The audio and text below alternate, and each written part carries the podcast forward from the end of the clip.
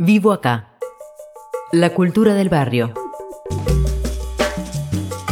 Al momento de entrar al club, se percibe su esencia.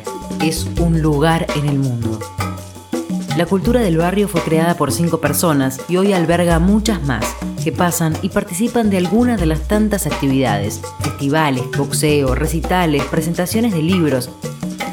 Vivo acá y construyo junto a otros los espacios que deseo habitar crear un lugar en una lógica diferente. Nosotros por ahí, uno cual que se cría en esto, de, sobre todo en Capital, en el mambo de recitales y todo, siempre las lógicas son mercantilistas. O sea, es todo, vos tenés plata, podés. Si no tenés plata, no podés. Entonces nosotros queríamos romper con eso desde el lado cultural, el, espacio se prestaba, se tocaba. Obviamente nosotros tenemos una barra con diferentes cosas que bueno, uno se la va rebuscando para poder pagar el alquiler. Pero nunca la lógica fue la del lucro por el lucro. Luis es parte del club desde el inicio, socio fundador de la cultura del barrio, desde que el espacio era solo un grupo de amigos, desde la militancia en los barrios y las asambleas populares del 2001 hasta Villa Crespo, la efervescencia de querer organizarse colectivamente. Lo que hicimos fue una especie de... La verdad que fue una casualidad increíble lo de formarnos como club social y deportivo, esa, es la novedad por ahí de todos estos años. Y bueno, fue en base a tirar la idea, a que se fueron dando, muchas son casualidades, la parte deportiva es una casualidad total que se haya llegado. Eh, veníamos más del mambo más cultural, por ahí la cultura del barrio arranca como un lugar para tocar, de exposición y demás, pero no era tan deportivo, después sí, lo deportivo fue ganando terreno, terreno, terreno, hasta que pudimos hacer lo de ser una asociación civil, que nos costó muchísimo, obviamente es burocracia, sacar una personería jurídica es muy complicado. Y bueno, pero llegamos hasta ese punto después de ser reconocidos por el gobierno de la ciudad, más allá que a nosotros no nos interese, pero de ser reconocidos como club social y deportivo y poder abrir las puertas al barrio, que antes nosotros laburábamos con unas puertas cerradas durante cuatro o cinco años. Desde esa casualidad, todos los días el deporte y la cultura hacen pie en este club social y cultural, con la idea de poder retomar ese romanticismo de los viejos clubes barriales y de la lógica del encuentro con la intención de salir del individualismo, fueron armando colectivamente un lugar. Con este motor construyeron con sus propias manos desde el escenario hasta el baño. Compraron el ring, les regalaron las bolsas, recibieron donaciones y la cultura del barrio se instaló poco a poco como un lugar de referencia en Villa Crespo. De la pantalla al cara a cara, a la charla, al encuentro, esa práctica transformadora un espacio que se autoproclama antifascista y que elige además que sea parte de su identidad hasta llevarlo en el nombre. Llama la atención y siempre la pregunta, ¿qué significa ser antifascista en Argentina? ¿Qué pasa con aquello que se nombra y con lo que no? Nos planteamos el si ya nos servía decirse antifascista, o sea, también nosotros le dimos otra impronta, ¿no? Es por ahí en otros lugares del mundo vos lo que tenés es la lucha contra el neonazi o sea, todo el tiempo, callejera, todo es, pero su lucha pasa por ahí, nosotros somos tercer mundo, tenemos otras problemáticas, a nosotros nos corre el hambre, la falta de salud, la falta de educación, entonces nos organizamos de ese lado, o sea, nosotros vemos como que el enemigo es el Estado siempre y el sistema, nosotros tenemos eso claro, por ahí en otros lados la acción antifascista se ve más con el cuerpo a cuerpo, con esta cosa del combate callejero, acá no existen las bandas organizadas de neonazis, o sea, son casos, los, casos, sí existe una derecha, sí existe el corporativismo, sí existe. Eh, contra eso sí luchamos. Si googleas boxeo popular, podés leer que es un deporte de contacto en el que dos contrincantes luchan utilizando únicamente sus puños con guantes, golpeando a su adversario de la cintura hacia arriba, dentro de un cuadrilátero específicamente diseñado para tal fin. Hoy boxeo popular es lo que identifica la cultura del barrio. Y en San Etienne, en Francia, eh, que ahí tomamos la idea para hacer el proyecto que tenemos hoy como club, que por ahí vuelve a las raíces de lo que somos, de nosotros trabajando en, los barrios, que es lo que la, realidad nos interesa. Eh, y generando alternativas reales. boxeo popular vendría a ser para nosotros como a futuro una cátedra. O sea, para nosotros boxeo popular tiene que ser tiene que ser un, un, lugar de formación de que la misma gente de los barrios empiece a tomar lo propio y lo pueda replicar.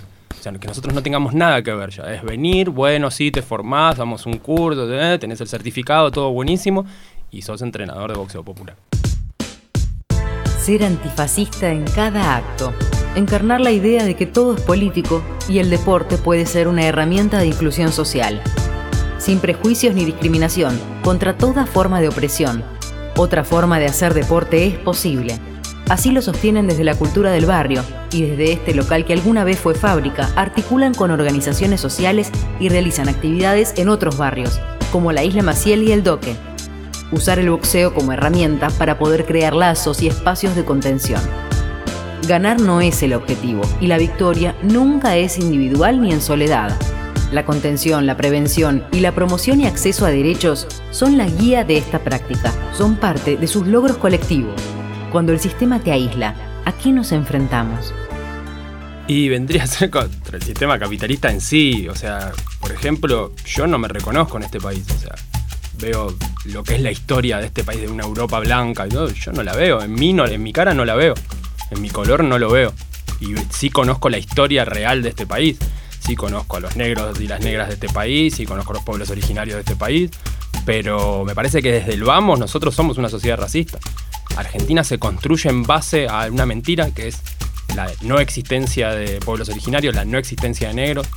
Entonces, desde ahí ya estamos. o sea, desde la construcción de esto, mismo lo es en la, en la Constitución. Lo que se, o sea, lo que se alienta es la, la migración de europeos, no otra. Entonces tenemos después todas las mentiras construidas por la historia, tenemos que a los negros los mataron en la guerra de Paraguay, o sea, entonces volvemos a decir, toda una mentira tras mentira de mentira.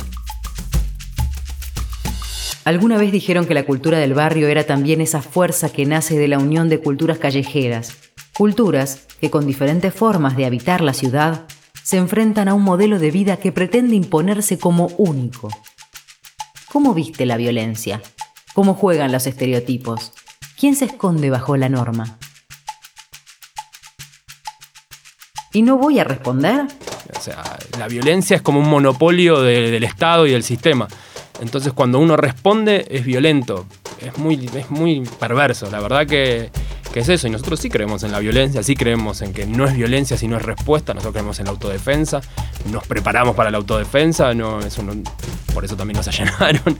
Y y creo que, que con el allanamiento hasta tenían razón. O sea, nosotros somos enemigos. No nos planteamos, o sea, en el momento, obviamente, vamos a decir, sí, nosotros somos las pobres víctimas, que no somos. Pero la verdad que no, víctimas no somos. Y la verdad, sí queremos destruirte. Como vos no querés destruir a nosotros. O sea, poniéndome, subiéndome 500% a la luz, me está destruyendo. Que los pibes no tengan oportunidades en los barrios, me está destruyendo, está destruyendo generaciones.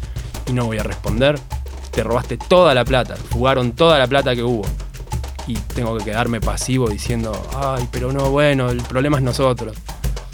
No sé, es muy complicado. Ahí ya son cosas que ya se, te saltan la térmica de, pensarlos nada más y del nivel de desigualdad y, ese monopolio de la violencia que para mí se lo tenemos que arrebatar. La violencia no puede ser nada más que de un solo lado. La violencia tiene que ser respuesta. O sea, hay una respuesta que es violenta. Tiene que ser violenta pero constructiva que bueno, eso se dará o no se dará nunca. Se está dando en Chile y la verdad, para mí es un ejemplo de lo que tendría que ser. Que eso que me pasa a mí, también te pasa a vos. Y que eso que nos pasa podemos cambiarlo. Entre guante y guante también hay lugar para esas reflexiones que nos permiten comprender la importancia de ocupar un espacio en el mundo. Empatía en cada golpe cruzarte con quien de otra manera no te cruzarías, compartir un punto de vista, discernir, discutir, opinar, debatir.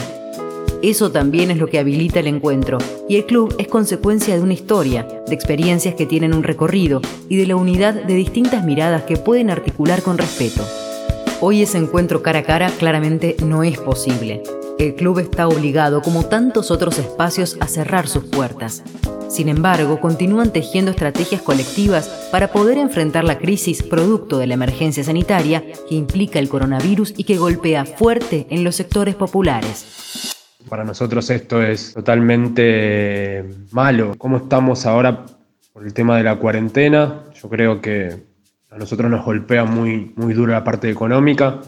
Eh, somos un club de barrio, que, necesita de, la gente que, entra y que sale, no solo la parte deportiva, sino la parte social.